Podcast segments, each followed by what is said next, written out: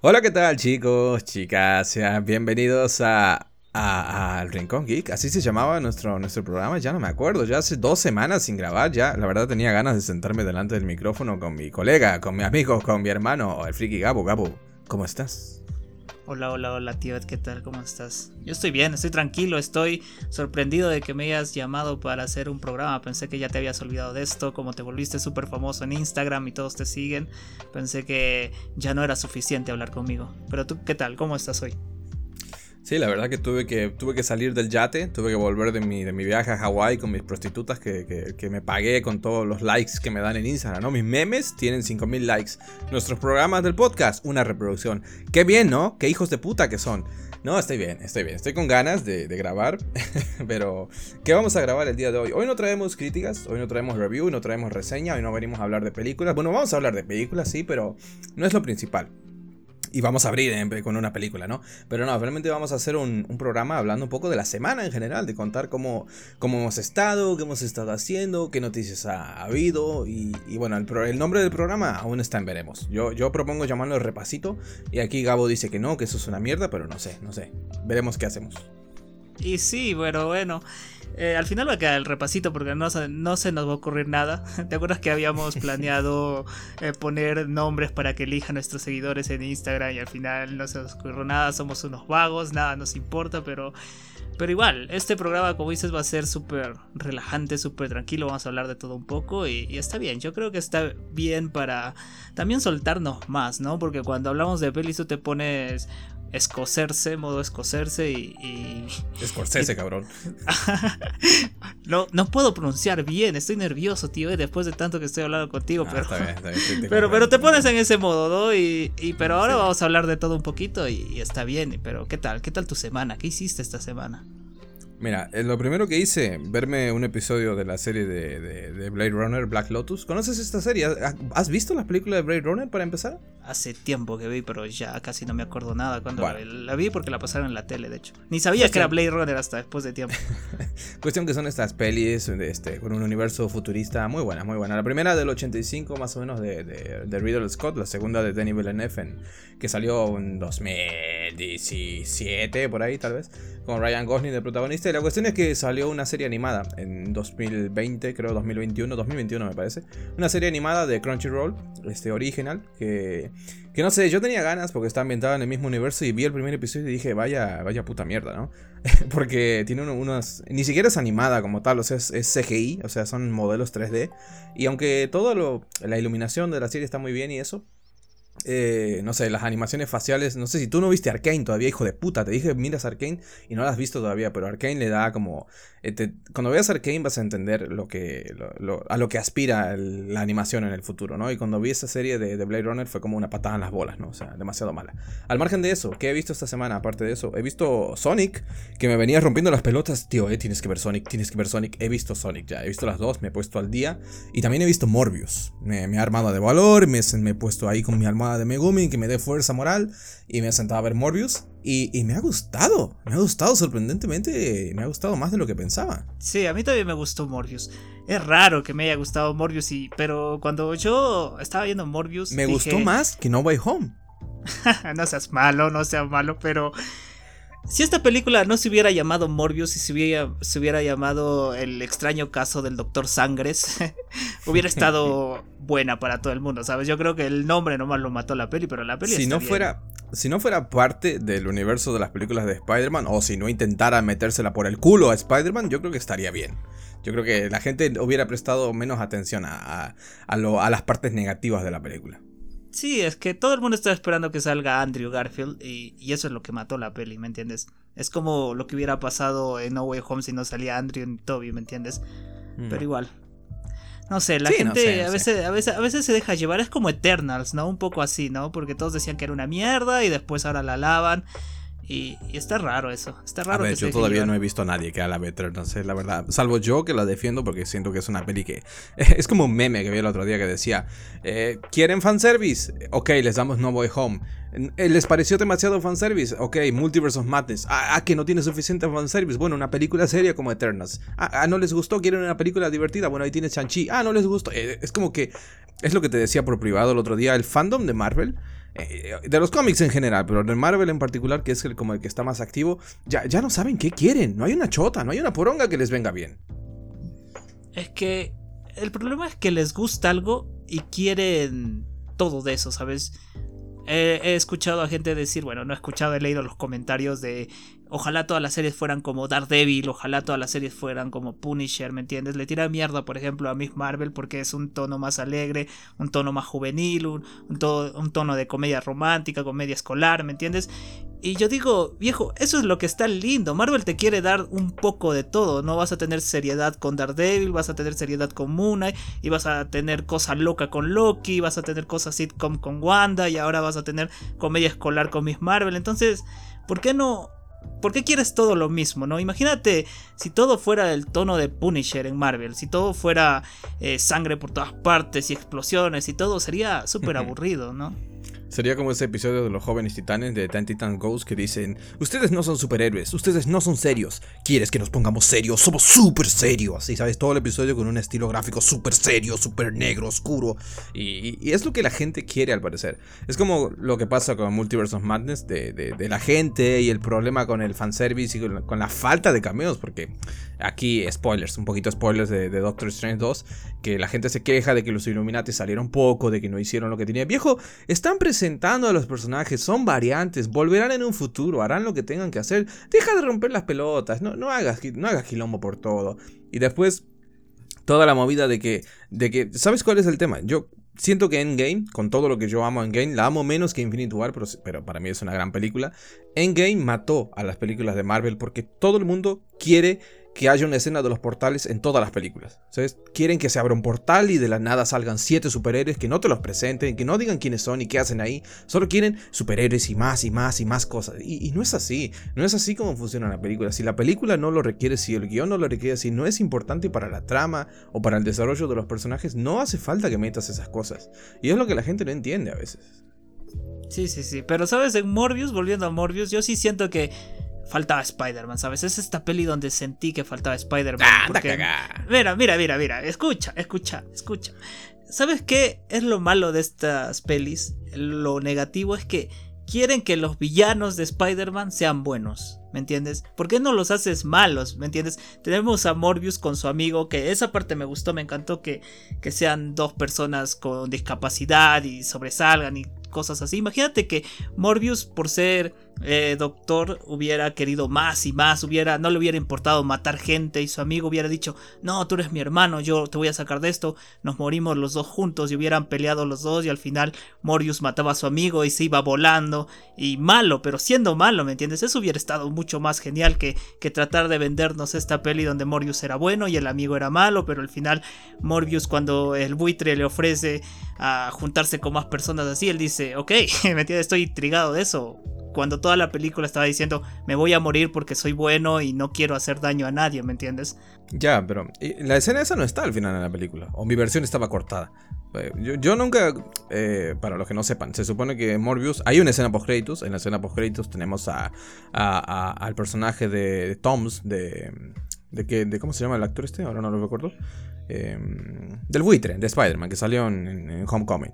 Bueno, la cuestión es que lo tenemos ahí y luego teníamos esta otra escena en la que ya aparecía con su traje el buitre y todo, preguntándole a, Morbius y, ofreciéndose a unirse a él y demás. Esa escena yo no la vi en mi, en mi versión, en mi película, así que creo que no está en el corte final. Pero para mí la película, como dices, la mejor parte es lo que te decía yo por interno antes de grabar. Los 20 minutos del principio con, con Morbius y su amigo enfrentándose a su enfermedad desde pequeños y todo eso es la mejor parte de la película. Es la parte más humana, es la parte eh, que a mí el personaje de Morbius de Leto me parece que está bien. O sea, es un personaje que es, graciosito y tiene su carisma. Leto, Leto sabe imprimirle carisma, como a casi todos los personajes que hace. Y, y no sé, esa parte, como digo, es la parte más terrenal, más humana, más bonita que te da le da un trasfondo bastante interesante al personaje y te hace encariñarte y, querer y apoyarlo en lo que hace, ¿no? Porque al final quiere salvar vidas, quiere salvar su vida la de su amigo y eso está bien. El problema para mí viene cuando, aparte de lo que dices del tema de que Sony quiere convertir a los villanos en héroes en antihéroes, es todo lo demás, eh, es el tratamiento visual y el tratamiento de la película como si estuviéramos viendo una peli de 2010, 2012. No sé, siento que es una peli ajena a su tiempo. Siento que estoy, siento que vuelvo al pasado, siento que estoy viendo una, la película de los Cuatro Fantásticos, o estoy viendo Blade, o estoy viendo una película que no encaja con el cine de superhéroes actual, con el, con el cine de ficción actual con, un estilo tan pobre a la hora de grabar, con, escenas de cámara lenta que no aportan nada, con personajes que, son un cero a la izquierda, el personaje este del policía, del, moreno de, Rápido y Furioso, con el, con el alivio cómico eh, a medias del, otro detective, este mexicano, lo que sea. No sé, son personajes que se pasean por la película, no aportan un, absolutamente un carajo y cuando termina te quedas igual, ojalá no hubieran estado, te ahorras 10 minutos de película. Y, al final, como dices, es un poco. Eh, Morbius eh, la pasa mal en toda la peli. Aquí, spoiler, se le mueren todos las personas que quería. A su amigo, su mentor, su, figura, su, su, mujer, su novia. Y, y, no le queda nada al pobre, ¿no? Y Creo que tiene suficientes motivos como para ser un villano, pero al final lo que la peli te quiere decir es, no, Morbius es un tipo, un tipo legal y al final, a pesar de todo lo que pierde, a pesar de todos sus problemas, él, él, va a seguir adelante y va a, ser, va a ser un héroe, aparentemente, es lo que la peli me quiere transmitir. Y no sé, no sé, no sé si estoy de acuerdo con eso. Pero obviamente es una peli súper olvidable. O sea, yo ahora mismo me preguntas qué pasa más allá de la, de la relación de la buena química que hay entre Milo y Morbius, no me acuerdo de nada. Las escenas de acción, más pobres no pueden ser y demás. Pero no sé, no es una peli para odiar, es una peli olvidable, eso es lo que es para mí. Sí, sí, sí, sí. ¿Cómo te vas a olvidar del nombre del buitre Michael Keaton Batman? Por favor, tío Ed. Sí, sí, sí. Es que estaba por decir. estaba por decir Kevin Spacey. Porque yo los, ah. los, confundo, ¿sabes? Y, luego me dijo, bueno, no importa. Gabo me va a salvar y Gabo no me salvó. Pero no importa. pero, pero bueno, sí. ¿Y sabes lo que? Otro punto negativo es que es otro Venom, ¿sabes? Es la misma cosa que Venom. Y al final la segunda peli se ve que la chica va a tener los poderes de vampiro al igual que hubo Carnage, ¿me entiendes? Va a haber otro vampiro más, ¿me entiendes? Entonces, quieren hacer lo mismo, pero ¿por qué? No entiendo. Ojalá, ojalá hicieran películas de villanos donde los villanos ganen. ¿Por qué no hacen eso? O sea, Infinity War creo que la gente quiere eso porque Thanos, Thanos gana al final, ¿sabes? Y es como, wow, ganó al final. O sea, ¿por qué no, no pueden hacer eso? Para mí, por ejemplo, Infinity War es la película de Thanos, ¿sabes? Si la peli se hubiera llamado Thanos, te la compro y hubiera estado genial, ¿me entiendes? Porque de Infinity War no tiene nada esa peli. Pero, pero a lo que voy es por qué no se arriesgan a hacer eso, ¿sabes? Entonces, no sé. Y ahorita se viene Bad Bunny con con, ¿cómo se llama? Es el muerto, me parece. ¿Y, ¿Y qué va a hacer ahí? ¿Va a haber otro luchador más malo que él? Él va a ayudar a su, a su abuelita, no sé, no sé, no sé qué puede pasar con este tipo de película. La verdad, este universo eh, va a morir antes de esta peli. Es inclusión latinoamericana, tal como va a pasar con, con el amor mexicano que vos me dijiste que no, que lo odias, que no quieres al amor mexicano, que no puede ser así, que como... Es lo que es, Gabo, ya está acéptalo, fluye con eso. Bad Bunny ahora va a ser un héroe o un antihéroe en este caso. Seguramente van a robarle la historia a Coco y van a hacer algo similar. Tal vez, tal vez vuelvan entre los muertos para, reencontrarse con un familiar querido, lo que sea. No sé, no, tengo idea. La verdad es que Sony es como el meme este de no espero de nada de ti y bueno, así me decepcionan. Bueno, tal cual. O sea, yo con Sony tengo ese tipo de relación. Veo sus películas individuales, Venom, Morbius, lo que sea con la esperanza de, a ver, a ver si alguna vez me van a sorprender con algo. Y no, la verdad es que siempre la cagan. Eh, la verdad que no sé para qué las veo, pero las tengo que ver porque tampoco me gusta criticar sin fundamento, ¿entiendes? Entonces, y ahora, no sé. Y ahora también vamos a tener los siniestros, los seis siniestros, eso parece que están grabando. Ah, por cierto, las escenas post créditos están en medio del, de los créditos, ¿sabes? De los créditos con lucecitas y musiquita. Mm. Pasa como 10 segundos de créditos y aparece la primera escena post crédito. Después vuelves a los créditos y pasa como 10 segundos más y aparece la segunda escena post crédito y terminan los créditos, ¿sabes? No o sea que sí estaba la escena de, de buitre con el traje. Sí, sí, sí estaba. No, o sea, yo eh, esperé a la primera Luego, tal vez fue por eso, porque le di dos toques para que avanzara un poco hasta el final de los créditos. Digo, si hay una escena post créditos, estará supuestamente al final de todo. Y bueno, al no ver nada, dije, no tengo más tiempo que perder con Morbius, me voy a hacer otras cosas, entonces ya lo dejé pasar. Pero bueno, tampoco, tampoco es que cambia, no cambia mi percepción de la película, ¿eh? Sigue siendo una no, lo arruina, lo arruina, o, lo arruina. O, sí, como dices, creo que la termina por arruinar un poco. O sea, si se hubiera quedado solo en eso, si como dices, hubiera sido una peli más de Sony con, con el vampirín y su, y su sed de sangre y nada nada más, bueno, estaría bien. Pero es esa esa fijación que tienen por querer juntar todo con Spider-Man y sacar caja, eso es lo que, lo que termina arruinando sus productos. Y no hay Spider-Man, o sea, nada de Spider-Man, ¿me entiendes? Eso es lo peor. Pero tienes a, Michael Keaton como buitre. Eso es parte del universo de Spider-Man, está ahí. Claro, pero, pero no en la película en sí, ¿me entiendes? Ni en Venom. Y, que saliera Spider-Man como tal tampoco hubiera cambiado nada. ¿Sabes? Que, hubiera salido Andrew Garfield mm. y le parta la cara a Morbius o a. No, no sé. Porque encima, aparte de que ya tiene poca poco peso el personaje, si sale Spider-Man y le quitas la poca enjundia que tiene Morbius, pues ya apaga y vámonos. Ya no, no, no, no sé. No lo veo, no lo veo. Pero la gente hubiera amado la película, te apuesto. Te apuesto solo por Hubiera amado a Andrew Garfield. Hubiera amado a Andrew Garfield y hubieran dejado de lado al pobre Jared Leto que, que, insisto, a mí lo que hace Leto en la película me parece que está bien. O sea, sabe imprimirle eh, humanidad del personaje, sabe, sabe transmitirle un cierto nivel de violencia, de salvajismo. Su primera transformación en la película yo creo que está bien, ¿no? O sea, ahí con la oscuridad, esos toquecitos de terror que me recordó un poco a la primera película de Hulk, ¿sabes? Cuando al principio cuando estaban en Brasil y que los soldados iban muriendo uno, por uno y demás. Este, chúpate esa Sam Raimi, que dicen que Sam Raimi metió el terror en el universo Marvel. No, fue Morbius. Morbius nos hizo cagar a todos de miedo primero. Y, y así, ¿sabes? Pero no sé, es una película como te digo al final y, te aseguro que todo esto de la escena post créditos de, Michael Keaton como el vitre hablando con él va a quedar en nada. No sé, yo siento que este universo no va a prosperar. Y ni siquiera sé si Leto va a querer volver después de lo que, del recibimiento que tuvo la película. Lo dudo mucho. Por contrato a lo mejor tiene que volver, pero no sé cómo será. No, no creo que haya firmado para varias películas, no. O sea, lo que yo tampoco entiendo es cómo Leto acepta guiones así, ¿sabes? O quizás le dieron otro guion, porque Morbius fue retrasada, ¿no? Y cuando retrasan una peli es para cambiar cosas, ¿no? No sé. Pero, pero bueno, tampoco lo veo volviendo, la verdad. Yo creo que Leto es un actor que ya tiene que darse a respetar también porque está en caída, en caída, en caída, ¿no crees? Sí, es que no lo he visto hacer una película decente, respetable, un papel respetable desde, desde aquella vez que interpretaba a este enfermo de, de una enfermedad terminal y demás. No recuerdo esa peli con, con Matthew McConaughey.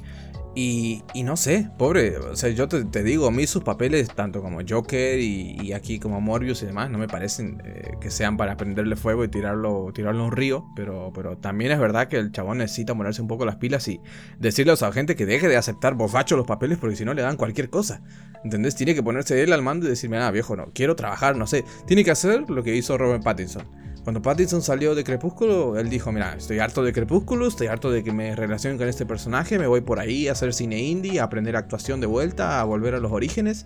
Y bueno, Leto tiene que hacer un poco de eso, me parece, porque sigue agarrando papeles en superproducciones y papeles importantes de, personajes importantes que, salen todos como la mierda. Y, no es culpa de él, es culpa del guion, es culpa de la dirección, entonces, no sé, tiene que replantearse sus posibilidades.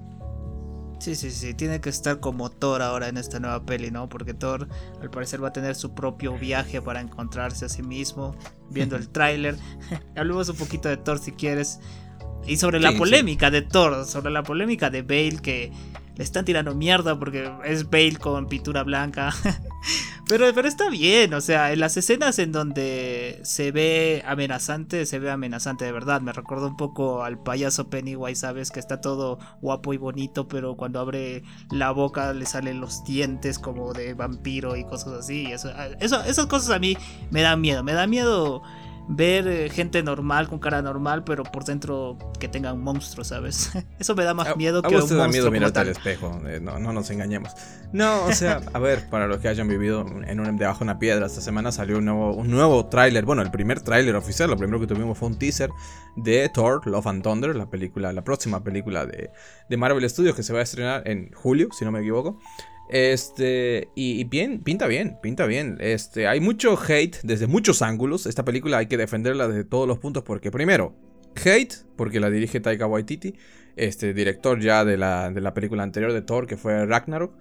Que, que, bueno, a mí Ragnarok me gustó, me parece que, es una buena película junto a Iron Man 3, yo creo que son las dos películas de comedia, full comedia que tiene el universo Marvel, que, que está bien, es lo que hablábamos hace rato, al final Cada comedia, cada producción, cada serie tiene un tono o aspira a tener un tono diferente una con la otra. Y Ragnarok fue un soplo de aire fresca al apuntar directamente a la comedia. Este, Guardianes de la Galaxia creo que tenía un poco de esto, pero Thor Ragnarok se fue más por full comedia y creo que salió bien. O sea, te puede gustar más o menos, pero a mí el tono me gustó mucho, la música además. Y aquí parece que van a respetar, bueno, el propio Taika Waititi ya dijo en una entrevista hace un tiempo que él planeaba hacer este Thor 4, para abreviar Thor 4, como algo mucho más loco de lo que fue Ragnarok. Con más humor, con más locura. Y, yo creo que está bien. Está, el chabón demuestra que tiene toque para la comedia. Como digo, te puede gustar más o menos. A mí me gusta. No es comedia de Adam Sandler. No hay chistes de caca, culo, pedo, pis. Bueno, un poquito había de eso también, sí. Pero, y bueno, el otro, el otro punto que habría que, que defender es el pobre, como dice Christian Bale, en el papel de Gore, del asesino de dioses, que que bueno, que no sé, que si se parece a Voldemort, que, se parece a un Sith de, Star Wars y, no sé, un montón de mierda. Que como digo, deja que... O sea, yo hice un reel para Instagram y literal del tráiler saqué todas las escenas que había y eran 10 segundos de metraje. 10 segundos de metraje del actor. O sea, deja que salga la película, mira la película, evalúa su, su papel en la película, lo que haga con el guion que le den y después vienes y criticas si quieres. Pero antes ¿Por qué? ¿Solo por el maquillaje no te gusta? Me anda a cagar.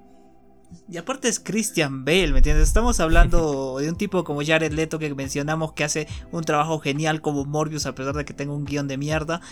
Y Marvel, hay que ser sinceros, no tiene los mejores guiones del mundo, pero son guiones cuidado, ¿sabes? Se le importan los guiones que tienen, de alguna forma. Eh, y a mí Taika Waititi me encanta. Yo cuando vi su nombre que iba a salir con, con Thor Ragnarok, yo fui a buscar una peli. Él hizo una peli de vampiros, ¿sabes? Que es como una peli documental sobre vampiros. No me acuerdo cómo se llama, creo que ¿Por qué vivimos en las sombras? Una cosa así. Y es tan genial esa película. Es, es, una película que tú ves que la grabó con cuánto, con 10 pesos. Pero es tan genial y tiene un humor tan genial. Y, y, por eso a mí me encantó Ragnarok, ¿sabes? Y la gente piensa, no sé por qué la gente piensa de que, por ejemplo, le dan a Taika Waititi Ragnarok y, y Taika Waititi lo hace comedia y lo hace humor. Cuando es todo lo contrario. Si Marvel busca gente como Taika Waititi es porque quiere darle ese tono a sus películas. O sea, Taika Waititi no tiene, no ha convertido a Thor en comedia. O sea, Marvel quería convertir a Thor en comedia y vieron que Taika Waititi es un genio en eso y lo llamaron y hizo lo que hizo y salió una buena peli. La peli de Thor Ragnarok a mí me gusta más que Guardianes 2, ¿sabes? Todos, la primera mitad de Guardianes 2 para mí es una mierda, te lo digo. Yo amo Guardianes 1, para mí es la mejor peli de Marvel, eh, del UCM. Pero la 2 es una mierda porque tiene estos chistes de caca y todas esas cosas, ¿me entiendes? Y, sí, sí, el, humor de, el humor de en esa película no está fino, fino sí, y en Taika Waititi, por ejemplo, tenemos esta escena de, de, Bruce Banner saltando del avión y, diciéndole a Valkyria, ahora sí vas a saber quién soy. Y se lanza y, se saca la mierda y queda ahí apachurrado en el suelo. Y es tan genial ese humor, ¿sabes? Es un humor inesperado, es un humor que no necesita las palabras, que no necesita mierda, nada de eso. Y está genial, a mí me gusta, ¿sabes? Y, reivindicó a Thor, o sea, el Thor de Taika Waititi es el que está en Infinity War, es el, que está en, Game Waititi, Waititi viene de dirigir Jojo Rabbit, que es esta peli mm. también de humor negro este, sobre la Segunda Guerra Mundial, sobre un niño en la Segunda Guerra Mundial. Y, donde sabe, yo la vi, este, y donde maneja muy bien el tono, eh, la diferencia, o sea, sabe, es un tema tan jodido como la Segunda Guerra Mundial, el Holocausto, y maneja muy bien el tono entre el humor negro y las partes más dramáticas y más emocionales. Cuando quiere, él lo puede hacer. Y, por eso digo que hay, mucha gente, o sea, hay mucha gente entre el fandom de, de Marvel que no sé si por, porque, por mandarse la parte, por tirarse el pisto, porque realmente saben de cómics y demás que dicen, no, es que Marvel termina arruinando las cosas porque les pone el nombre de los cómics y nunca está a la altura, porque sin multiverso, el multiverso de la locura, que no era el multiverso como tal. Que Ragnarok era algo que salía de los cómics, que tenía que ser súper, súper épico y que tampoco estuvo a la altura. La era de Ultron, eh, Guerra Civil, pero es que viejo, lo vienen haciendo desde siempre, precisamente. O sea, la guerra civil no es la guerra civil de los cómics. Y aún así es una buena película. Yo la considero una buena película. Era de Ultron en los cómics. El cómics no es tan bueno. Yo lo leí y tampoco es que sea una referencia. Y era de Ultron la película. A mí me gustó un montón. Porque es la peli que yo, en la que yo. En la que ves a los Vengadores juntos. Por primera vez juntos, de verdad. Desde el principio hasta el final luchando. Y eso, eso está bien, es una buena película. O sea, no, no es lo mejor. Pero está, yo creo, incluso superior al cómic. Y bueno, ya lo demás, Ragnarok También en los cómics es un evento cataclísmico que, destruyó todo, pero en esta Thor pierde su, pierde su hogar, pierde a su padre, pierde un montón de cosas, pierde un ojo. y, y no sé, o sea, no, no, eh, piden cosas que realmente piden, se hacen unas expectativas, que esto viene de la mano con, lo que pasó con Multiverse of Madness, de, seguir a estos youtubers que te llenan la cabeza con, con clickbait y mentiras y filtraciones de insiders que te dicen vamos a ver esto y vamos a ver esto y también esto, y al final no lo ven. Y, se decepcionan. Y no, no es así. O sea, no, no tienen que ir con esa clase de expectativas. No tienen que esperar que todo sea igual, clavadísimo, calcado al cómic. Y no sé, no sé. Y si quieren algo igual al cómic, vayan a leer el puto cómic y dejen de joder la película. O sea. Porque esto no, es una, no es una adaptación uno a uno, no es un manga a un anime, ¿sabes? No es, no es lo que están haciendo. Claro, o sea, yo, yo siento que Marvel al final va a ser anime con los cómics. Y la gente va a estar feliz con eso. Te aseguro que van a encontrar la manera de rajar igual. Sí, al final va a decir, no, no me gustó la voz, como en Warif. En Warif no me gustó la voz de tal, no me gustó la voz de este. yo, a vete a la coña. Ya. Mejor pasemos a algo que no es clickbait, algo que han confirmado bien, bien, bien, y por eso vamos a hablar de esto. Eh, es Daredevil, que, que se confirmó una nueva temporada. Se, podría llamar una nueva temporada. Yo creo que es como Escuadrón Suicida, ¿no? Que, que, mm. sigue los eventos de la anterior peli, pero es su cosa aparte, ¿no? no Algo así, ¿verdad? Bueno, sí, o sea, lo que han dicho es que técnicamente la serie, la nueva serie de Daredevil que se va a estrenar a futuro en Disney Plus, va a tener en cuenta todo lo sucedido en, la serie de Netflix, en las tres temporadas que ocurrieron dentro de, la marca Netflix. Y bueno, pero lo van a encajar dentro de los, de los sucesos del universo Marvel, este, cinemático y tal. Así que yo creo que eh, podríamos llamarlo una cuarta temporada, pero yo creo que em, va a ser una cosa en sí misma, así que preferiblemente va a tener seguramente eh, un nombre, un Daredevil, eh, subtítulo, algo más. Entonces vamos a decir que es como un reinicio, entre comillas. Yo creo que van a optar por algo así. ¿Y crees que veamos a todo el cast o solo van a contratar al, elenco principal Daredevil. Yo quiero que vuelva Foggy porque se me encanta. Y, y mm. Kingpin, ¿sabes? Porque la, la, rubia que hace de Kare me parece súper pesada, la odio. no sé. Deborah Ann Wolf. Eh, pobrecita, pobrecita. Tiene química con Punisher. Este, sí, hay, hay, como un resquemor general de la gente. Y la gente la odia porque mató a, mató a Wesley, ¿sabes? A la mano derecha de Kimpin. Y desde ahí ya la mm. odian. Dicen, no, maldita hija de puta. No sé, yo creo que van a optar, sí, por Fegre. Porque es lo que los fans pedían, ¿no? Si les van a dar a, los fans lo que querían. Y los fans lo que querían era que vuelva el elenco principal. Como dices, este, Foggy, Kimpin, eh, el Bullseye. Este, a mí me gustó mucho Bullseye en la en la tercera temporada, espero que regrese, porque te dejaban ahí con la miel en los labios, ¿no? Con el dedo en la punta del culo como diciendo, mira Bulsa y lo están preparando, va a volver, qué sé yo, ¡pa! Te cancela la temporada y no hay más Daredevil. Y tú te quedas, no.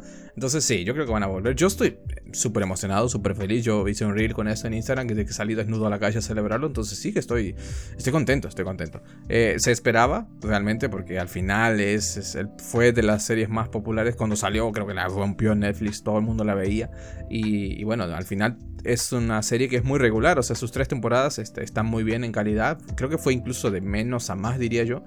Y, no sé, yo quiero que vuelva el Punisher también. Si, si tengo que elegir de los cuatro personajes, vamos a decir cuatro, que son Daredevil, Jessica Jones, este, Iron Fist, Luke Cage, bueno, cinco, y Punisher. Yo quiero que vuelva Punisher. John Bernal como, como el castigador me parece de las mejores elecciones de casting que ha hecho Marvel últimamente. Bueno, Marvel Netflix en este caso. Y quiero que reaprovechen al actor. Había rumores, hace un tiempo que te lo comenté, había rumores de una posible película categoría R a lo Deadpool para, para Punisher y estaría bien, eso estaría bien. ¿Y quieres ver a Punisher solo porque o quieres verlo con otros personajes. No sé, siento que Punisher ya hemos tenido todo el trasfondo. No creo que nos den de nuevo todo un trasfondo. Yo siento que, como dices, van a tomar.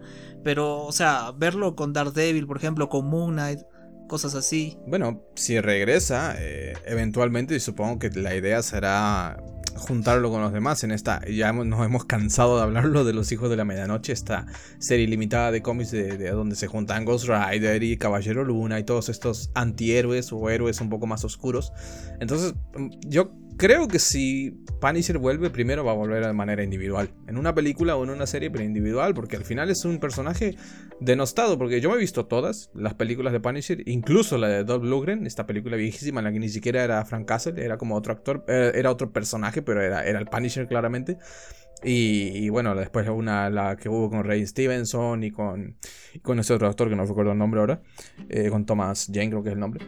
Y, y de todas las pelis, entre todas no, se puede sacar medio decente al personaje, pero hay cosas que se pueden explorar mejor y hay, eh, o sea, en los cómics la brutalidad que se ve y los, los, villanos que tiene el Punisher son, son muy buenos y, y, no hemos visto nada de eso realmente todavía. Así que el Jigsaw de la serie de, de Netflix a mí me gustó, pero eh, fue un poco mierdas, especialmente la segunda temporada. Entonces yo creo que se puede explorar más del personaje en solitario antes de juntarlo con otros más. ¿Tú crees que salga en eco esta serie que de esta chica que como Amaya, sí, sí, sí, que la rompió en Hawkeye. Yo creo que ella se llevó todos los aplausos. Eh, ¿Crees que aparezca ahí? Sí, a mí me encantó, a mí me encantó Maya, eh. La verdad me encantó, lo, Lo único bueno que tiene Maya en, en, la serie de Hawkeye es la introducción. Con la musiquita que está, está ahí bien épica. Lo demás, un poco me, se fue desinflando. Este, tiene las lindas motivaciones para lo que hace dentro de la serie y poco más. Pero no sé, no creo, no creo. Yo creo que esta serie no, no, hay, que venirse arriba de vuelta con los cameos y con la mierda porque al final luego te llevas una decepción.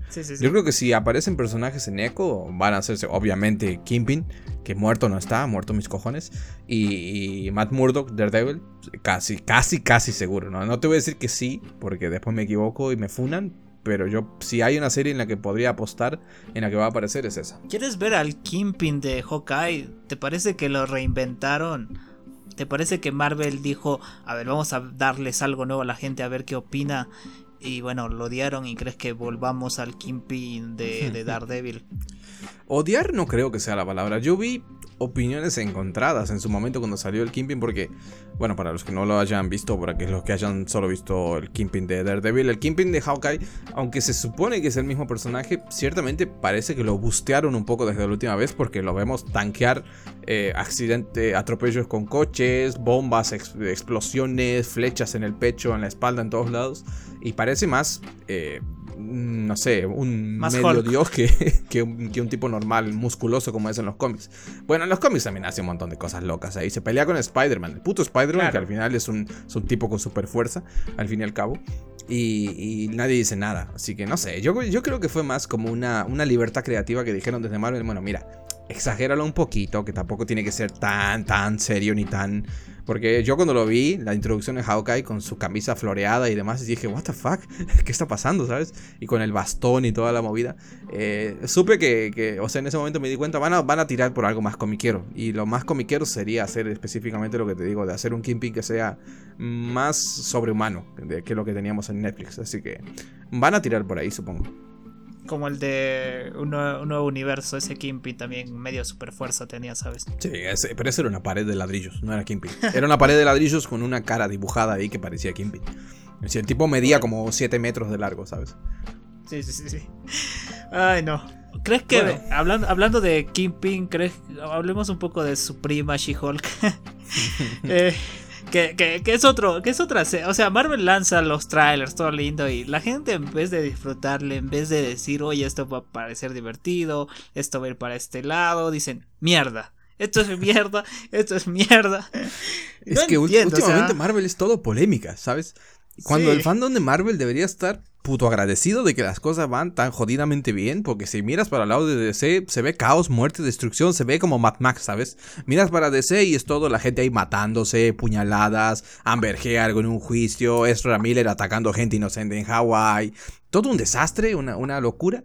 Y luego vienes aquí a Marvel, es todo paz, alegría, es como esa, la imaginación del abogado de los Simpsons que está todos de las manos ahí haciendo arcoiris. Y, y no, la gente dice, no, es que no es como yo me gusta, no, yo quiero que She-Hulk tenga músculos porque es mi fetiche, a mí me gusta así. Hijo de puta, deja que sea como tiene que ser. Nah. Y, sí, como dices, al final salió el tráiler de She-Hulk, que es, esta, es la prima de, de, de Hulk y en los cómics, supongo que aquí lo harán igual y, no sé, o sea, a mí me gustó, te, lo dije, o sea, el CGI es, es un poquito mejorable, o sea, está, puedo, puedo entender ciertas críticas, pero hasta ahí, tampoco, eh, al final es una serie. Y esto parece la gente no, no parece darse cuenta. Porque parece que dicen, ah, es de Marvel, tiene que tener el mejor CGI del planeta, de la historia de la humanidad. Viejo, es una serie. Son, creo que en este caso son nueve, nueve episodios con un presupuesto de 150 a 200 millones, y lo que, lo que estamos diciendo es que tienes 6 horas de metraje, más incluso, porque para todo lo que van a recortar después, y, tienes que distribuir ese presupuesto de 200 millones en esas 6 horas y obviamente que no va a tener la calidad de los efectos de lo que tiene, no sé, Multiverso de la Locura, que son 2 horas con un presupuesto de 250, 200 millones. ¿Entendés? No, no hay comparación. Por más que sea una serie de Marvel, por más que sepas que va a tener buenos efectos y al margen de todo lo que, no sé si viste las noticias de que muchas de las, de las casas de las, las que están produciendo los efectos especiales como Beta Digital y demás, que están teniendo problemas porque como que hay un auge, ¿no? Que Disney Plus por sí solo, ahora que vamos a hablar de eso, de Star Wars, va a sacar como 7 series de Star Wars y como que hay un auge de series y demás que necesitan mucha postproducción y efectos especiales y las casas de efectos especiales no dan abasto, como que dicen, viejo, no puedo más, o sea, demasiado trabajo, son como mapas en, anime que tienen como 7 trabajos al mismo tiempo y, y no dan abasto, entonces, no sé, son cosas que igualmente para mí es muy secundario. Porque si yo me vi la peli de Avatar cuando salió en 2010 y dije, ¡wow! ¡Qué increíble! Si juego videojuegos de la PlayStation 1 con unos monigotes que parecen ahí una latita de, gaseosa, ¿cómo no voy a ver She-Hulk y decir, ¡wow! Está bien, está bien, ¿sabes? No, a mí no me importa. Mientras la historia esté bien, mientras todo lo demás esté bien, es algo secundario para mí. Sí, y, y solo basta en ver series anteriores, ¿sabes? Para saber que esto está bien. O sea, tú miras el Hulk de los 90, es un tipo pintado de verde nada más, ¿me entiendes? Y toda la gente lo alaba, dice, oye, sí, se pintaba de verde, era musculoso y bien. Y aquí te están dando a Hulk, Hulk, ¿me entiendes? O sea, aquí parece más Hulk que, el, que, ese, que actor que, también lo hizo bien, pero, pero está bien, ves la evolución de CGI, está bien. Por ejemplo, a She-Hulk le dicen eh, parece Fiona de Shrek, ¿no? Y, Fiona está guapa, o sea, yo no me quejo por eso, o sea... A, ver, a ver, ¿qué pasó, Carbón? ¿Cómo que Fiona está guapa? Fiona está guapa. ¿De, dónde sacaste este, este, lado furro? Bueno, no furro, pero ¿desde cuándo te gustan las ogras, bro? no, Fiona. Voy a considerar. Fiona, Fiona humana. Fiona humana. Fiona humana está guapa. Eh, creo que. Es como un meme que vi el otro día que decía. Ah, es que. ¿Cómo me gustaría cogerme esa burra? Ah, es que ya viste su forma humana. Ah, tiene una forma humana, decía el tipo, ¿sabes? Era un anime que se convertían en animales las chicas, ¿sabes? Y, tú estás igual, ¿sabes? No, es que, es que Fiona de, de, de Shrek, Fiona humana tiene la cara de Cameron Díaz, ¿sabes? Porque Cameron Díaz le da la voz. No lo vas a arreglar. y no voy a cortar esta parte en edición tampoco, así que. No, no, no le edites. Yo que te gustan verdes. Me gusta te gustan verdes Cameron, Cameron Díaz me gusta, o sea, ya. Entonces, está bien. Y, y yo, yo leí un cómic de She-Hulk que se llama She-Hulk Verde y Soltera.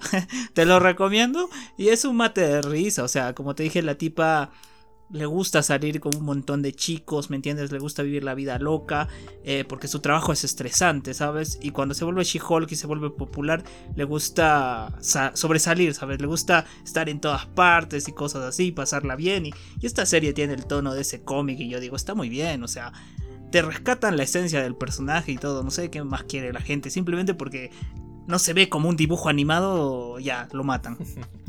No, o sea, yo he visto principalmente dos críticas. En una estoy más de acuerdo que en otra. Una es el tema de las animaciones faciales. Que sí que en ciertos momentos del trailer tú puedes mirar a la cara y dices, bueno, a ver, sí, se ve un poquito regular, no nos vamos a engañar. Pero bueno, mm. para mí es pasable. Y después está el tema de la musculatura. Que desde ambos lados, o sea, del lado de las chicas, hay muchas chicas, obviamente, en el fandom de Marvel que dicen, no, pero ¿por qué no la hacen igual de musculada que Hulk? Porque Hulk tiene músculos y ella porque es mujer no la hacen así, solo la hacen grande y verde.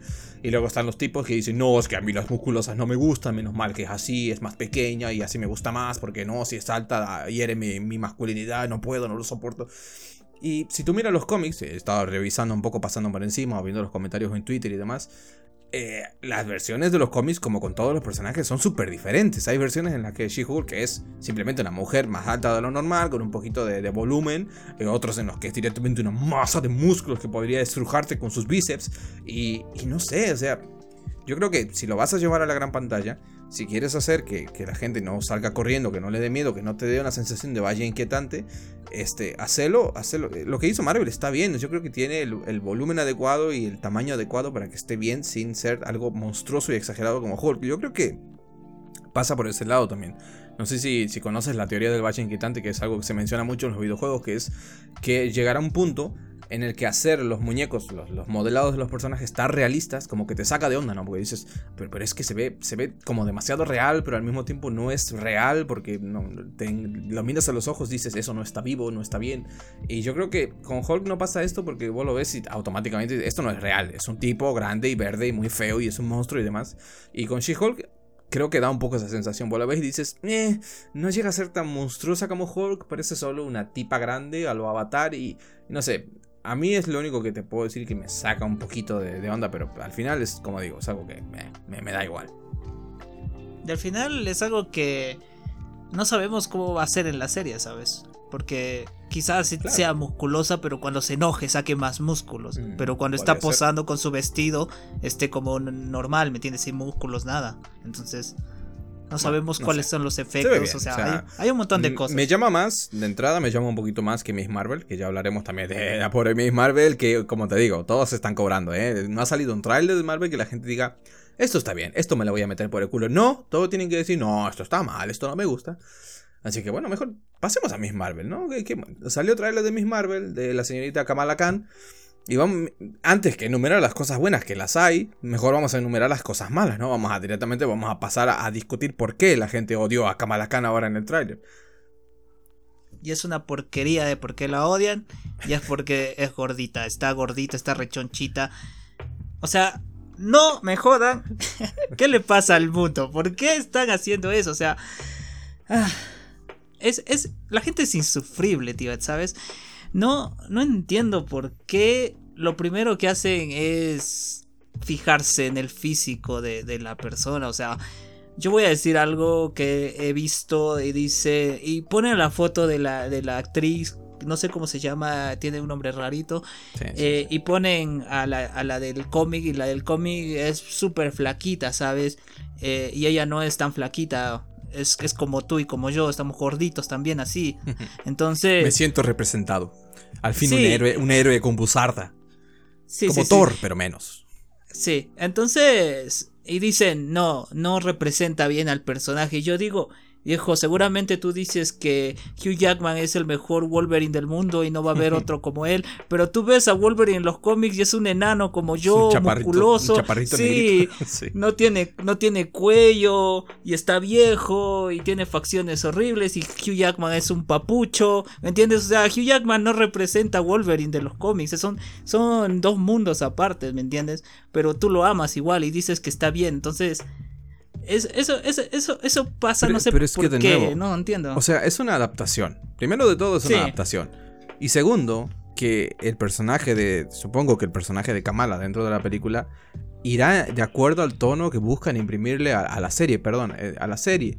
Entonces, si lo que ellos quieren representar con el personaje de Kamala es a lo mejor una segregación social, que a lo mejor la, la critican no solo porque sea una nerda de los Vengadores, sino también por su aspecto físico, y al final es una adolescente, así que está pasando por esta etapa en la que, en la que está sintiéndose incómoda con ella misma, lo que sea. Y deja que la serie fluya y que te muestre la idea que tienen antes de criticar al personaje. ¿Y qué más da que tenga 3 o 4 kilos más que la versión del cómic? Es un puto dibujo. No lo, no lo van a hacer igual, aunque, aunque quisieran, aunque pudieran, nunca va a ser igual.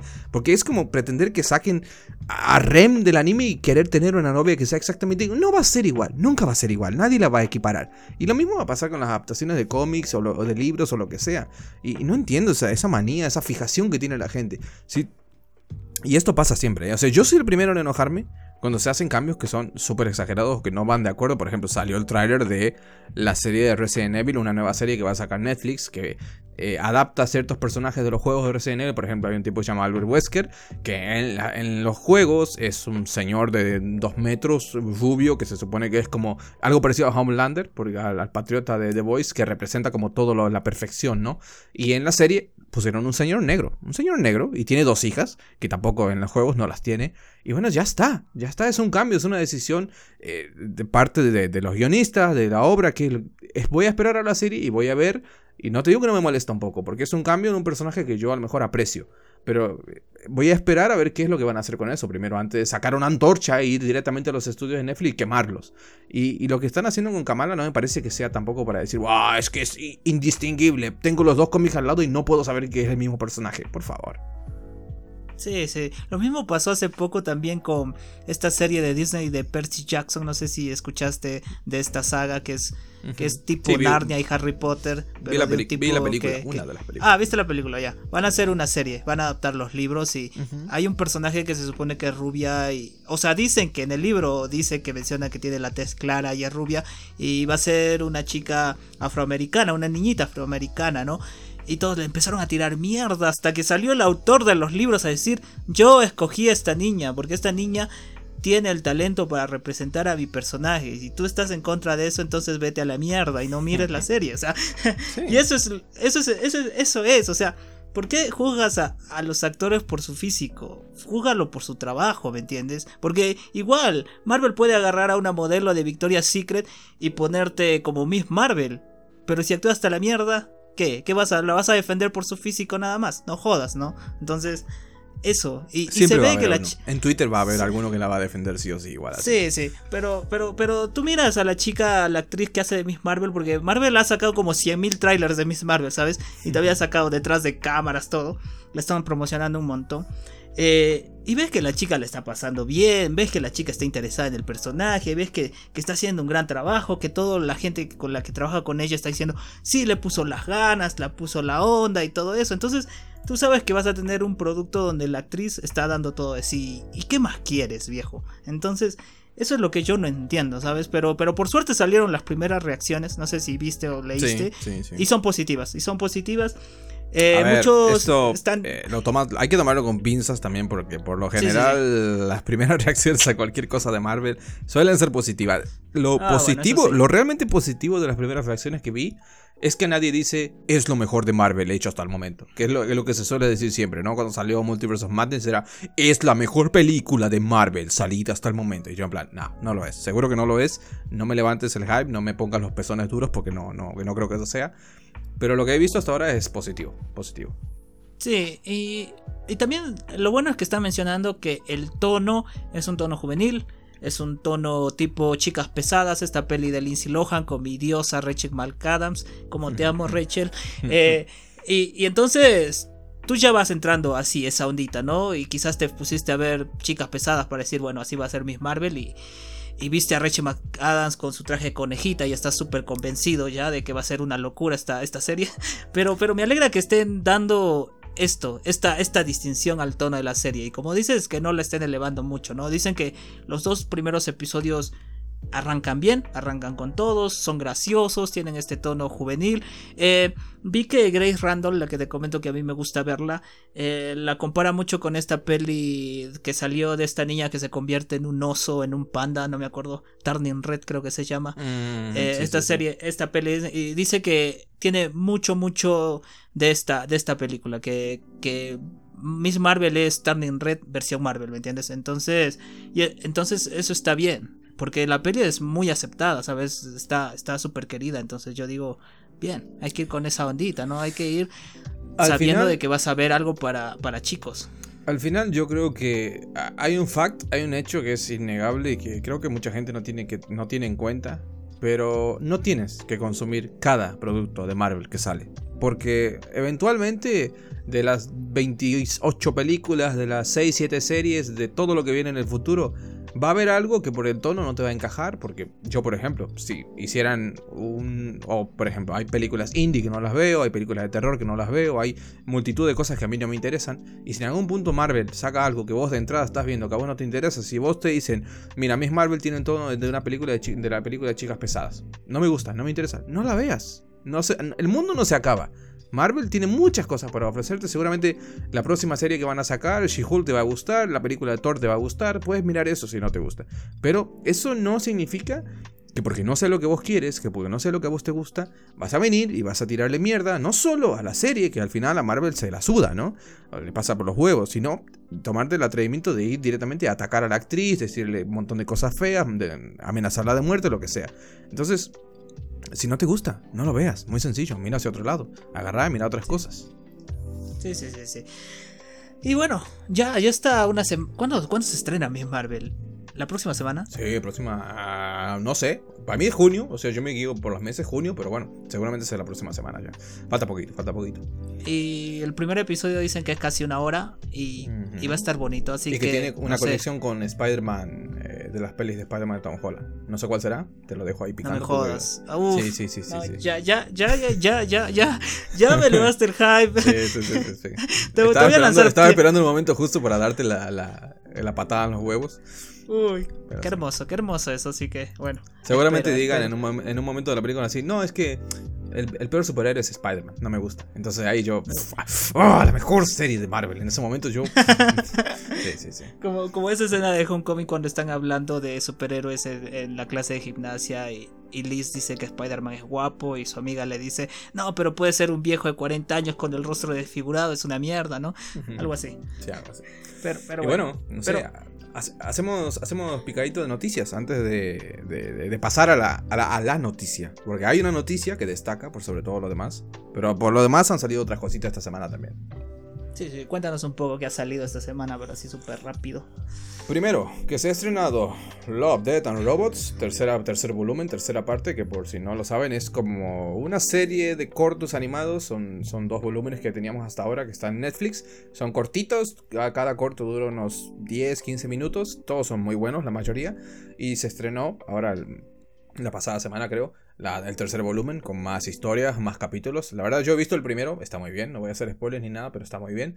Y tenemos también el estreno de Stranger Things, ya la, cuarta temporada que parece que se va a dividir en, dos partes.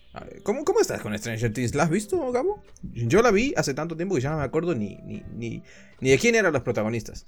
Lo que pasa es que ahora los veo y para mí tienen como 30 años, no son como los de Euphoria que quieren, aparentan ser chicos de 17 pero tienen 40, claramente.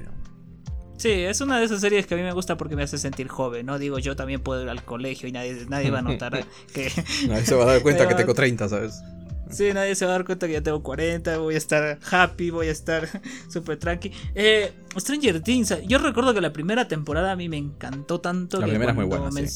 sí. que cuando lanzaron la 2 yo dije, pero ¿por qué? O sea, para mí la, la primera temporada de inicio a fin es, es genial y no necesita continuación, pero bueno, es lo que es. Me acuerdo que la tercera temporada es la que menos me gustó, porque todo pasa en un centro comercial. Es como si hubieran construido el centro comercial y no les hubiera alcanzado plata para nada más y dijeron, hay que basar toda la serie en este centro comercial. Eh, me pareció horrible, ¿sabes? No, me gustó. No te pases que, una de las mejores películas de historia, que es El Amanecer de los Muertos Vivientes, es eh, toda la película en un centro comercial, así que. Pero es dos horitas nomás, o sea, tienes Stranger Things que es como 10 capítulos, todo el centro comercial, o sea, a nada de. Y todo pasa en ese, en ese stand de, donde está eh, uno de los personajes vendiendo helado, ¿sabes? O sea.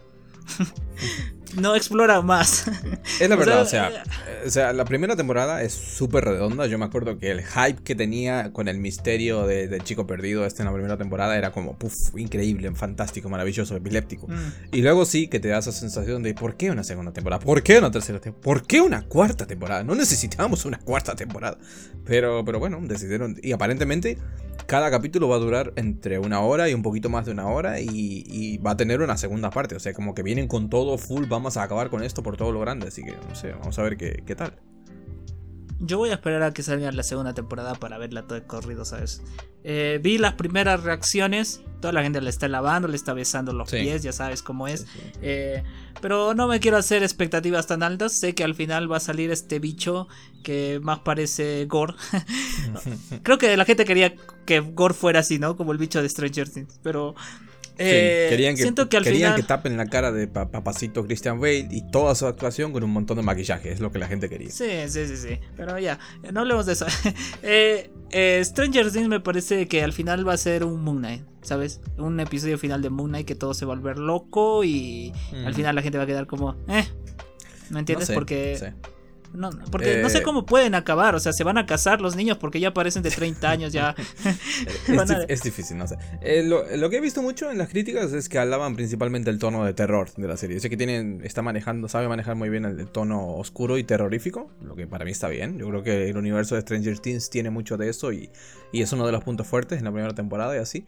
Y alaban mucho a la, chiquilla, la de pelo, pelo naranja, la, la, la colorada. Dicen que lo hace muy bien me sorprende que, digan eso por encima de, de 11, ¿no? De Eleven, de la, de la otra, de la protagonista, que para mí es la protagonista. Así que no sé, por eso tengo cierta curiosidad. No te decir que me muero de ganas de verla, realmente, pero sí, tengo ganitas, tengo ganitas. Yo tengo eh, más ganas de terminar Euforia ya, ¿no? Estamos, estamos dejando de lado Euforia. Pobre Euforia, hay, que, hay, que, hay que verla, hay que verla, seguramente.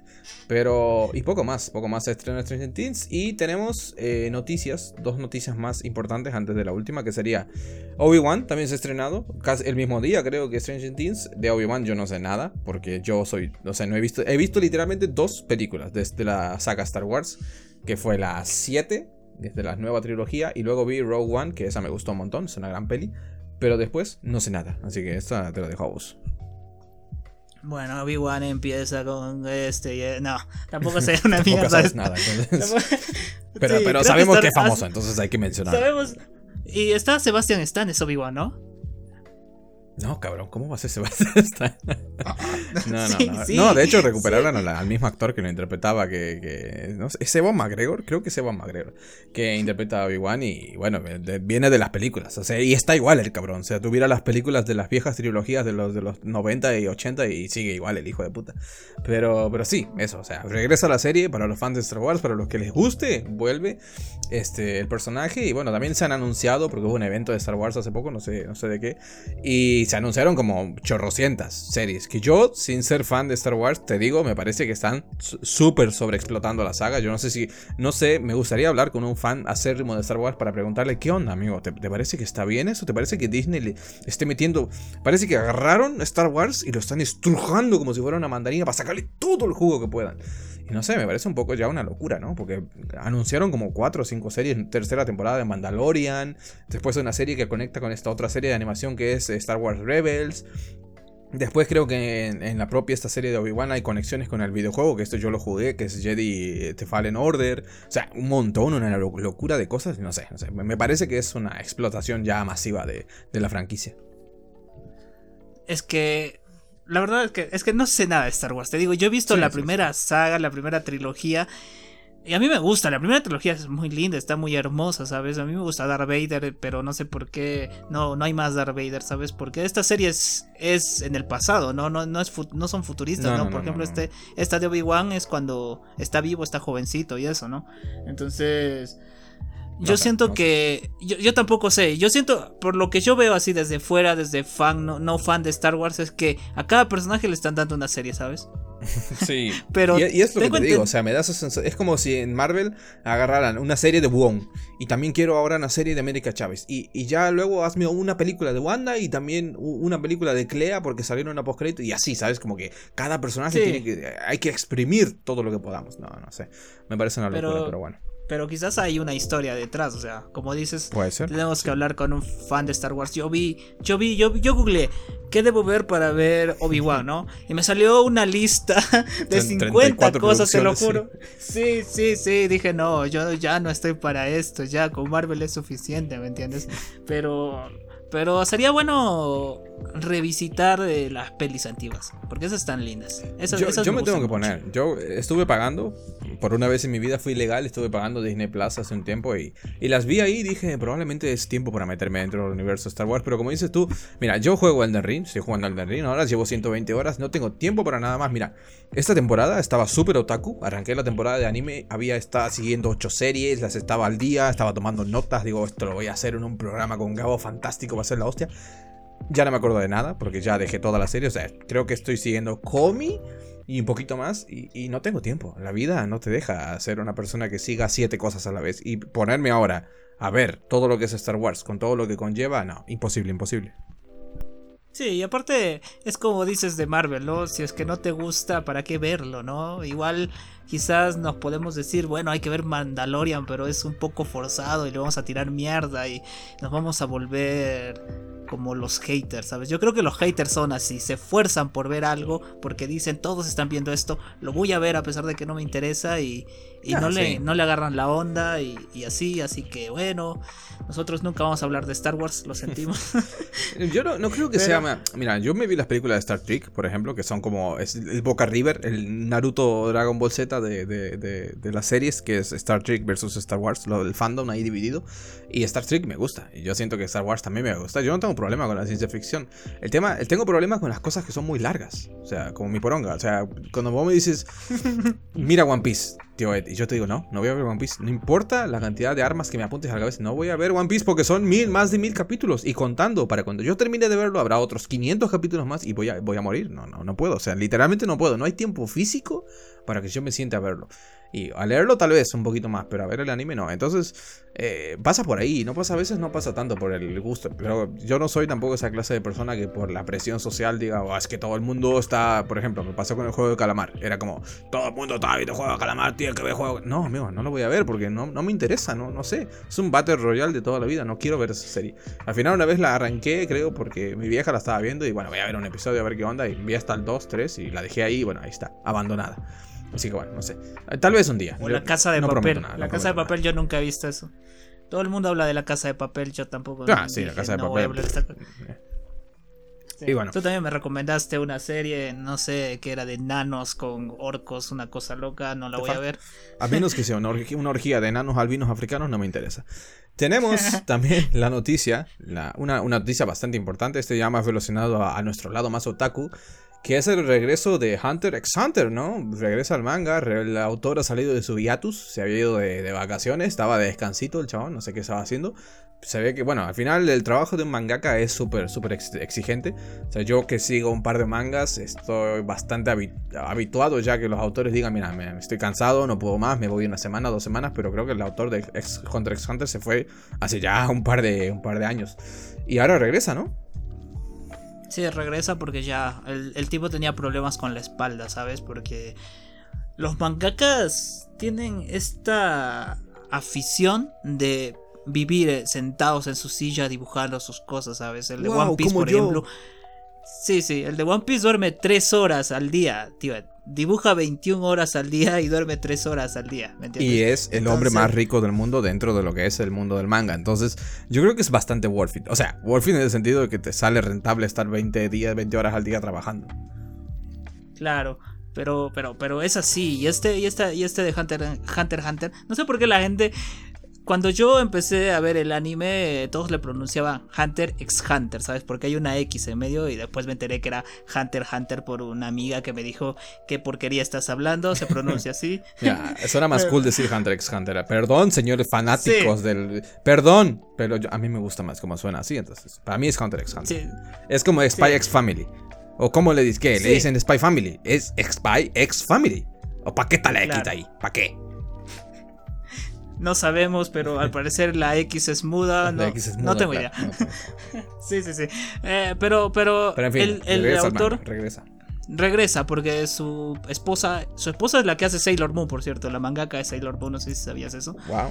Eh, le dijo ya tenemos que comer, viejo, ya se nos está acabando los, los millones de millones, ya. Me compré una isla, me compré una mansión y ya no me alcanza la plata. Será un, poco, será un poco como la esposa de Isayama, del autor de Shinheki no Kyojin, que le dijo, ni si te ocurra, ni si te ocurra matar a Levi, porque es mi personaje favorito, hijo de la gran puta. Entonces Isayama dijo, mira, yo pensaba matar a Levi en algún punto y después cuando se dio cuenta que a la señora le gustaba tanto, dijo, no, no, lo voy a matar porque valoro mi matrimonio, quiero seguir poniéndola por las noches y no, no voy a hacer nada, dijo.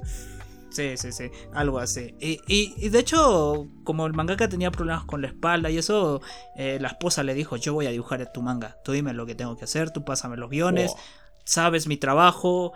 Y el tipo le dijo, no, yo, sí, y yo, el tipo le dijo, Nah, no quiero que mis personajes se vean como los Sailor Moon, ¿me entiendes? Porque, porque los personajes de Sailor Moon, viste, los, chicos son guapitos, con los ojos grandes, todos papuchos.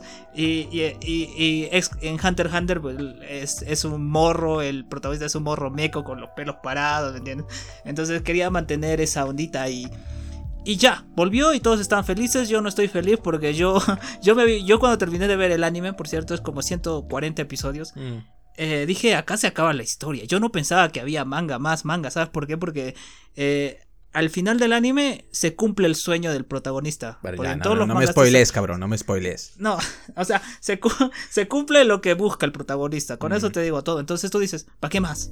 Y hay más, y hay más, y hay un montón más. Hay spin-offs y todo, y entonces. Y tú, no me da ganas de fondo, de fondo pasaban paneles de Tokyo Revengers y tú estabas como el viejito, va a suceder otra vez, ¿sabes? Sí, sí, sí, sí, sí.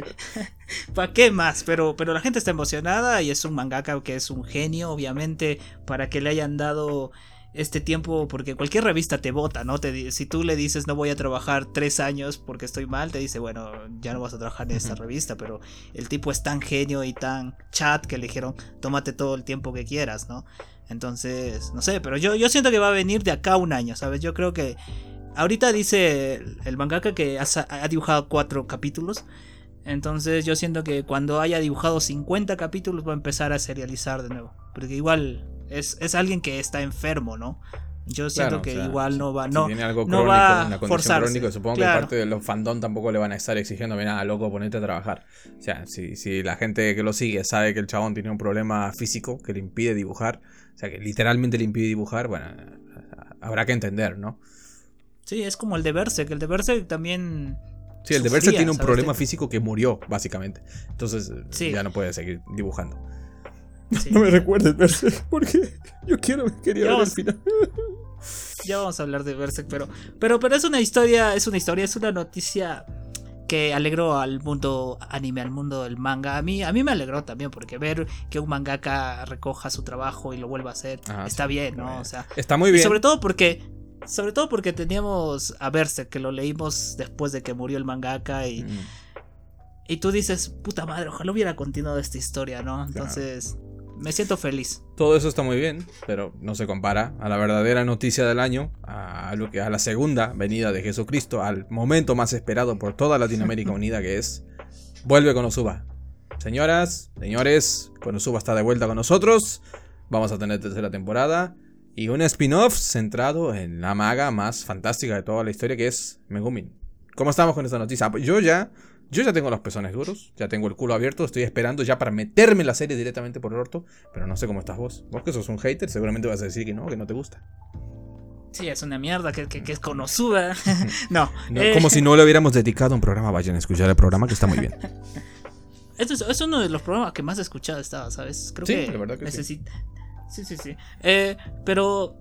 Eh, no sé, no sé cuándo va a venir, no sé, la historia no la he seguido, ¿sabes? Yo te dije que voy a leer el manga, mm. vi para comparar con el anime, no hay muchas diferencias, eh, pero, pero no sé, no sé, no sé qué va a pasar, supongo que más situaciones locas con Aqua y el resto y eso, pero más me emociona Megumin, ¿sabes? Porque Megumin es este personaje que tiene más trasfondo que los demás y me gusta que el autor se haya dado el tiempo de explorar eso, ¿no? Porque cuando vemos a Megumin volver a su ciudad, eh, es parte de un colegio y es todo un mundo aparte. Parece Harry Potter, yo amo Harry Potter, entonces vamos a tener a Hogwarts, algo así. Espero que sea así. Eh, pero estoy eh, emocionado por lo de. Sí, estoy, yo estoy emocionado, pero a ver, vamos a dejar un poco más clara la noticia. La noticia es básicamente que Konosuba, como tal, la serie va a tener una continuación, una tercera temporada. Eso es un poco complex, un poquito complicado, porque realmente Konosuba son dos temporadas y una película que es canon, que para mí siempre fue la tercera temporada, entre comillas. Pero bueno, ahora tenemos una temporada oficial anunciada, que como dices, no se sabe cuándo va a llegar. Lo que sí se sabe que lo va a producir Studio Drive, que la verdad desconozco este estudio.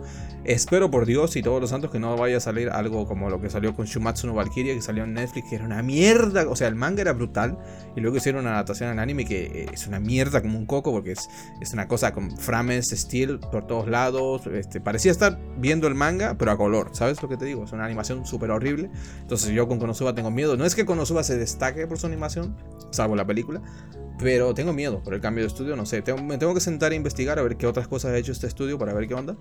Y por otro lado, vamos a tener un spin-off, un anime centrado en Megumin que aparentemente va a adaptar una serie de novelas ligeras que cuentan un poco más de, ella, de su pasado, como dices, de, cómo era la movida en su, en su, colegio, en su instituto para magia y todo eso. Entonces, bueno, eso es esa es la noticia básicamente y como digo, estoy, estoy emocionado. Quiero, quiero volver. Yo he leído un poquito, un poquito más de las novelas ligeras. Y, sí, como dices, al final lo que, lo que se viene es más comedias, más situaciones locas. Parece que lo que sigue en el arco que sigue se va a centrar un poco más en Darkness. Es, es lo que hay en la novela al menos. Pero, pero bueno, no sé, tengo ganitas, muchas ganitas. Bueno, a ti te encanta Darkness. Creo que a todos le encanta Darkness. ¿sabes? Así que nadie, nadie, va a estar triste. nadie va a estar triste, sí, pero a mí me gusta más Megumin. O sea, Megumin es. Pero te van a dar, te van a dar todo, te van a dar el programa de Megumin ya, o sea. Ya, pero yo creo que eso van a ser más. Y Yuyu. A, mí me gusta Yuyu, ¿sabes? me gusta más Yuyu que Megumin, lo voy a decir desde ya. Eh. y, sí. sí, sí. Ah, Jun, eh, ella, ella me encanta más. Eh, pero, pero, pero está bien, o sea, ah, sabes, el director que va a dirigir esto, estos, estos proyectos es el mismo que dirigió Kaguya-sama la segunda temporada. Así que anda a ver Kaguya-sama segunda temporada para que sepas lo que va a venir. Jamás, cabrón, jamás. Ya me spoileé, ya no, no, tiene sentido que vea la segunda temporada ya. Ya sé todo. ¿Qué te has spoileado? ¿Qué te has spoileado? Eh, lo, que, lo que te conté con Ishigami y todo su trasfondo, entonces ya no me interesa ya. Eh, el mejor personaje de ah. Kaguya-sama es Sasuke. Es Sasuke Emo, así que es todo, es todo lo que importa. A Kaguya, Kaguya no la soporto, no, no, sé. O sea, está bien, me da penita a veces su situación, por ser la niña rica que todos odian, que todos tratan diferente por ser rica y demás. Es especial, pero no sé, es como un personaje que no, no, me termina de encajar. El, el prota está bien, el presidente me cae bien. Sí, tienes que ver la segunda temporada y la tercera temporada que está hermoso. Hoy día me hizo llorar el episodio. Lo vi hoy día en la mañana y me hizo llorar, me hizo lagrimear porque yo soy un llorón, pero está bien. Pero tú eres, como, tú eres, como, Brendan Fasser en la peli esta del diablo con el diablo que lloraba cuando salía el sol. Sabes que se ponía en la playa y miraba el sol y decía, es tan hermoso! Y lloraba, ¿sabes? Eres demasiado romántico. Sí, pero, pero te digo que la mires, para que sepas lo que viene en Konosuba también, porque es el mismo director. Tratas de engañarme, cabrón. Nada, sí la voy a ver. No, sí. yo te dije. Y Estudio yo voy a mirar, voy a mirar la segunda temporada de Kaguya cuando termine la tercera y se estrene la cuarta, para estar al día. o sea, queda cinco años. bueno, pues, la voy a ver. Bueno, mira. Lo único que falta ahora, ya tenemos confirmada la tercera temporada de, de, eh, de Konosuba. Tenemos el anuncio de Monkey Island Returns para el mundo de videojuegos. Mi vida está casi completa. Lo único que me falta ahora es el anuncio de una tercera temporada de Oficiero.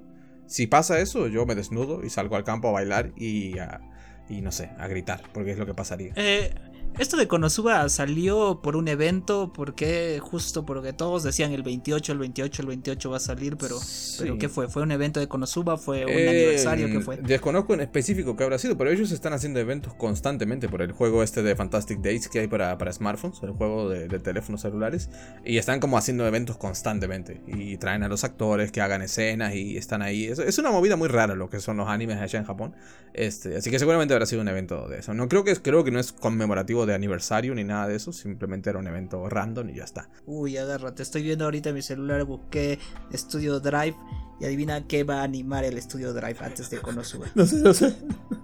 Eh, el manga de Uzumaki de este Junjo. Este, este manga que, hace cosas raras. Sí, sí, sí, Junjito. A Junjito, ahí está. Pero no me interesa tanto lo que, lo que hayan, lo que, lo que vayan a hacer Dime lo que han hecho hasta ahora. Con eso es lo que me interesa realmente para saber si a qué me voy a exponer. Bueno, han hecho, según, según el myanimelist.net, te recomiendo esa página y te pone todos los datitos. Eh, han hecho un anime que se llama Actors y otro que se llama Tepen, que te va a encantar porque la portada es puras lolis, felices. pero pero nada más, ¿sabes? Y ahora Konosuba y Osumaki son sus grandes proyectos, ¿sabes? Ah, también van a hacer van a hacer la segunda temporada de To Your Eternity. ¿Te acuerdas de ese anime que me recomendaste? Que, que sí, que lo dropeé después del segundo episodio porque el dolor emocional era muy grande. Bueno, ellos también van a animar la, segunda temporada, o sea. Bueno, o sea, creo que como dice, sí, que se están yendo a otros lados porque Mapa ya no da para más, los otros estudios ya no dan para más. La gente de Mapa ya con unas ojeras como mapache, ¿sabe? Ya durmiendo directamente en el estudio debajo de las PCs, se levantan y animan, se acuestan y sueñan que están animando, ¿sabes? Porque tendríamos que hacer un programa solo hablando de lo que fue Mapa y de lo que Mapa tiene eh, en vistas, en proyecto, porque creo que nos da un programa de una hora hablando solamente de eso. Ya, sí, sí. ¿Y, y qué, y qué, y cómo es la situación en la animación japonesa? Porque también es todo un problema, ¿no? A los tipos ni siquiera les pagan bien y eso que hacen un trabajo espectacular, o sea, es toda una locura. Y aparte de que cuando lo vemos desde aquí, desde Latinoamérica, es, complejo porque aquí, no nos engañemos, la mayoría aquí mira anime pirata, nadie paga, los que pagan Crunchyroll son los menos, yo lo pagaba por durante un tiempo, lo dejé de pagar simplemente porque como consumidor me sentía estafado de que tuvieron un mejor servicio en páginas como, como Anime FLB o JK Anime porque tú entrabas a Crunchyroll y que a lo mejor se te iba la conexión por un segundo o querías rebobinar una escena porque no la viste bien y luego el reproductor era una mierda, se te trababa, era una, basura, no podías subir la calidad de los episodios. Muchos episodios antes de, la fusión con, con, Funimation no estaban, muchas series no estaban.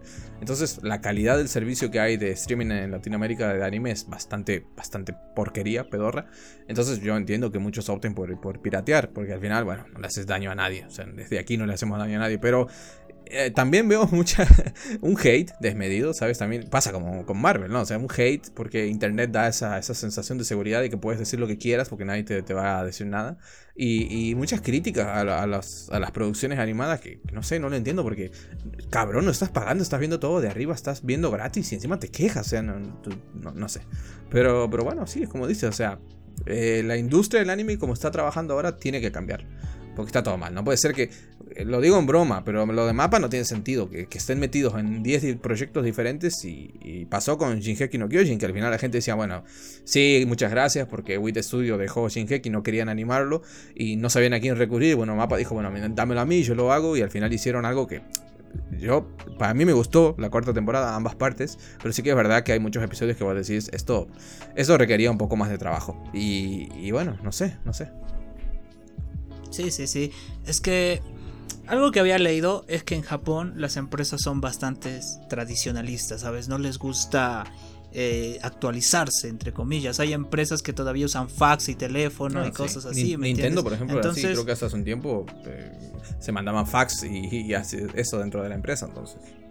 Sí, entonces un gran cambio dentro de- de- de- del mercado japonés solo va a darse cuando acepten que el anime se ve hasta hasta aquí a Perú, ¿no? Aquí al rincón del mundo, ¿no? Pero no les Entonces, importa, porque yo hace poco vi unas Sí. declaraciones de. No, no recuerdo qué artista de manga era. Porque salía la típica declaración de, ah, es que la industria del cómic es mucho mejor porque nosotros no sexualizamos. A ver, a ver, no sexualizan, dicen los cabrones, como si las superheroínas de cómics no salieran todas en culos cada vez que salen. Pero decían, nosotros no sexualizamos a, a nuestras mujeres en nuestros cómics, ni tampoco tomamos a niñas como protagonistas y les ponemos tetas enormes. Y, y los mangakas desde allá respondieron por Twitter algo así como, me importa tres pingos. O sea, nosotros hacemos manga para que lo consuman acá en Japón y nosotros el mercado occidental nos da totalmente igual, no nos importa lo que ustedes quieran o lo que ustedes deseen.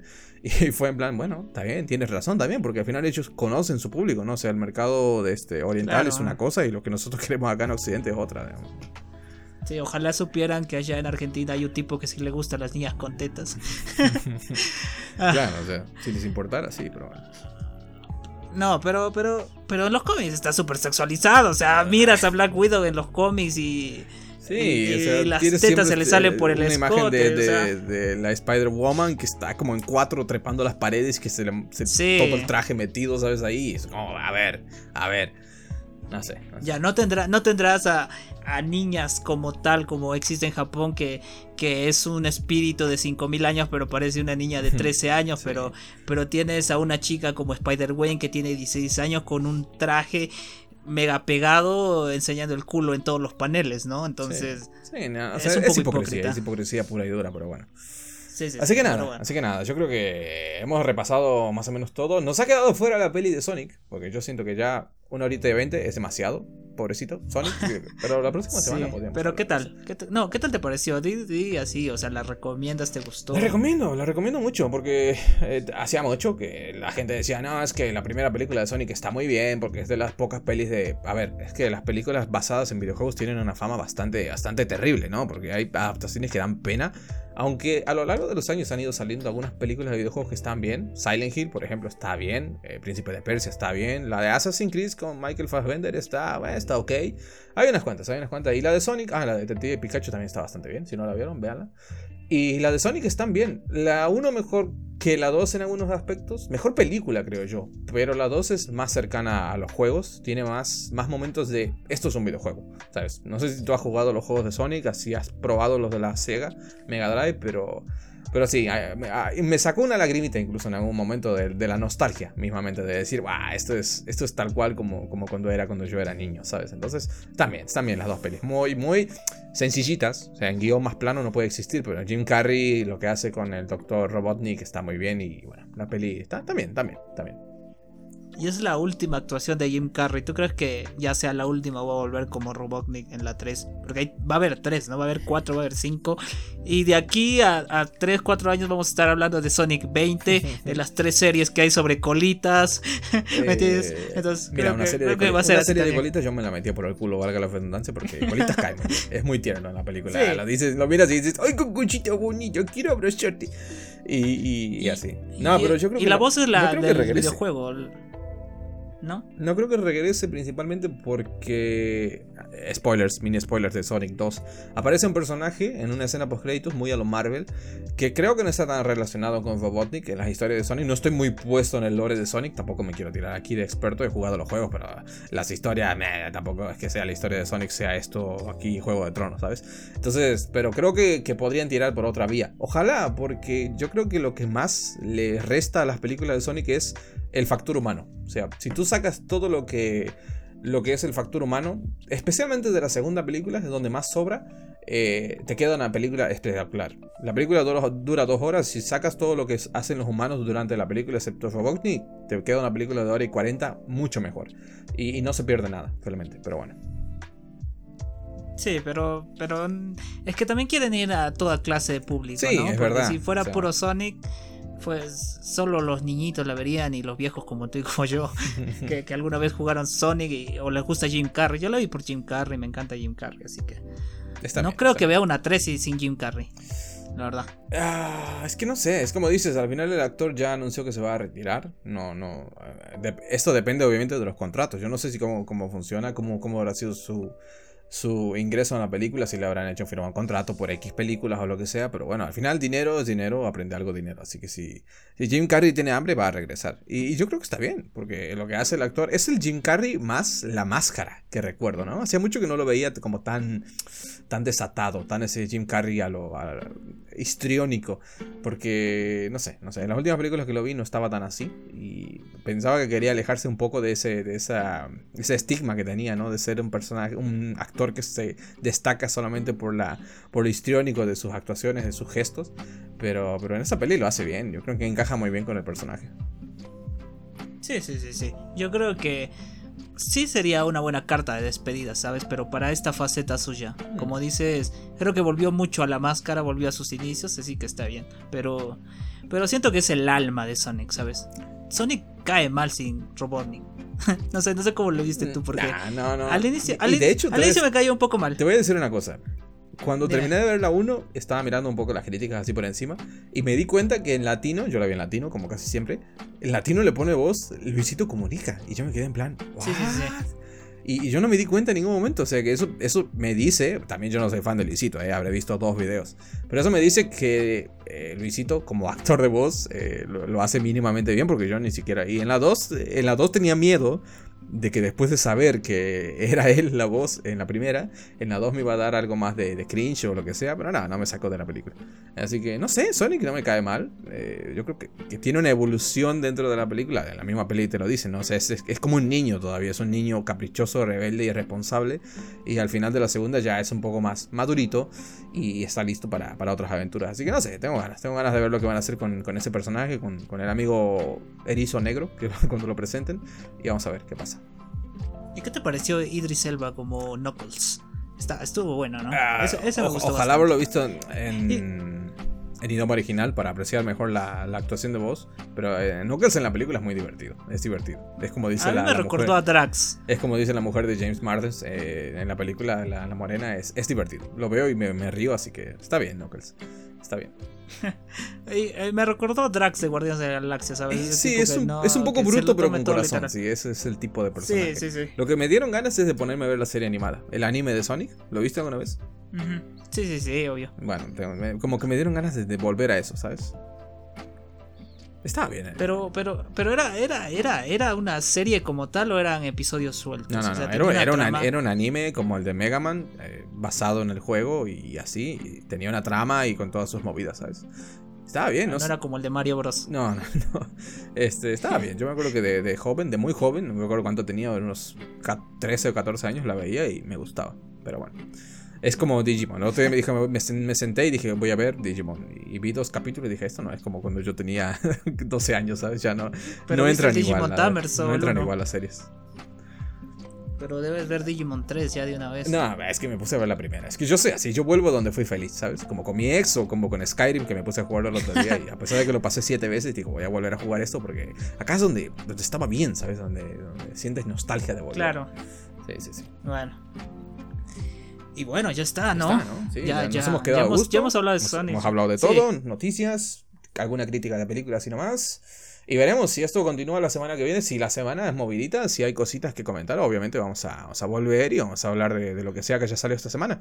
Eh, me voy a checar la fecha de estreno de Miss Marvel para ver cuándo se estrena. Podrías haberlo hecho ya que estamos aquí, de fact-checking, rapidito. El 8, de junio, el 8 de junio. Bueno, y bueno, veremos qué hacemos con Miss Marvel, ¿no? Seguramente haremos algo a lo Moon Knight. Primer capítulo que salga, haremos alguna review, alguna crítica, un poquito así nomás. Y luego cuando sea el final de la serie, de la temporada, pues bueno, será un poco eso.